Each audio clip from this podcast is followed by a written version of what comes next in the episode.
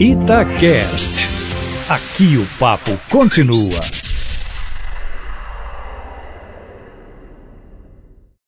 Boa noite. Os feminicídios continuam se sucedendo nas cidades mineiras. Já superamos a marca de 80 episódios nesse ano, sendo que somente em Belo Horizonte foram três mulheres assassinadas por seus parceiros ou ex-parceiros nos últimos dias.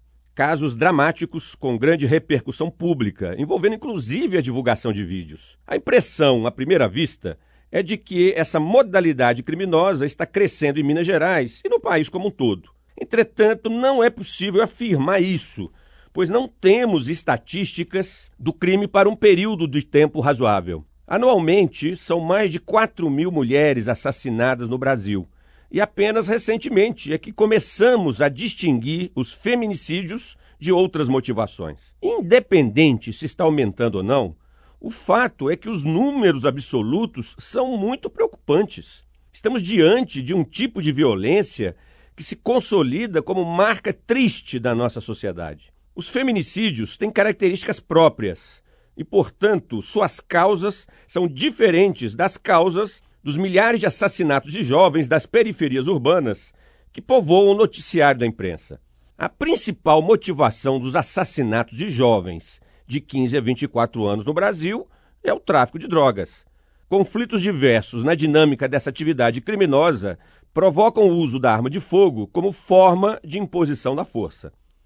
Os feminicídios, por sua vez, não estão relacionados ao tráfico de drogas. Os desencontros nas relações afetivas com homens é que estão na raiz dos assassinatos. E nesse sentido, esse tipo de homicídio é muito mais difícil de ser prevenido e de ser reprimido. Não há respostas fáceis, simples e práticas para o enfrentamento do problema. A simples mudança da lei, com o aumento da pena prevista para os homens que cometem o crime, não surtiu efeito. Aumentar a severidade da punição não impacta a incidência de feminicídios, porque é um tipo de crime pautado por elevado grau de emoção e passionalidade. O homem que mata não está movido pela racionalidade custo-benefício do ato. Não está preocupado com a eventual punição que receberá sendo que muitos deles cometem suicídio após vitimizar a mulher. Percebam, amigos e amigas da Itatiaia, os fundamentos psicossociais desse fenômeno. A histórica supremacia do masculino sobre o feminino provoca, em muitas situações, uma dependência emocional do homem em relação à mulher, pois ele não aceita, do ponto de vista psicológico, eventuais separações ou mesmo disputas pela guarda dos filhos. Matar a mulher é uma maneira perversa de expressar seu poder sobre ela, um poder supostamente perdido com a quebra da relação. Termino esse comentário sem oferecer saídas objetivas para o problema.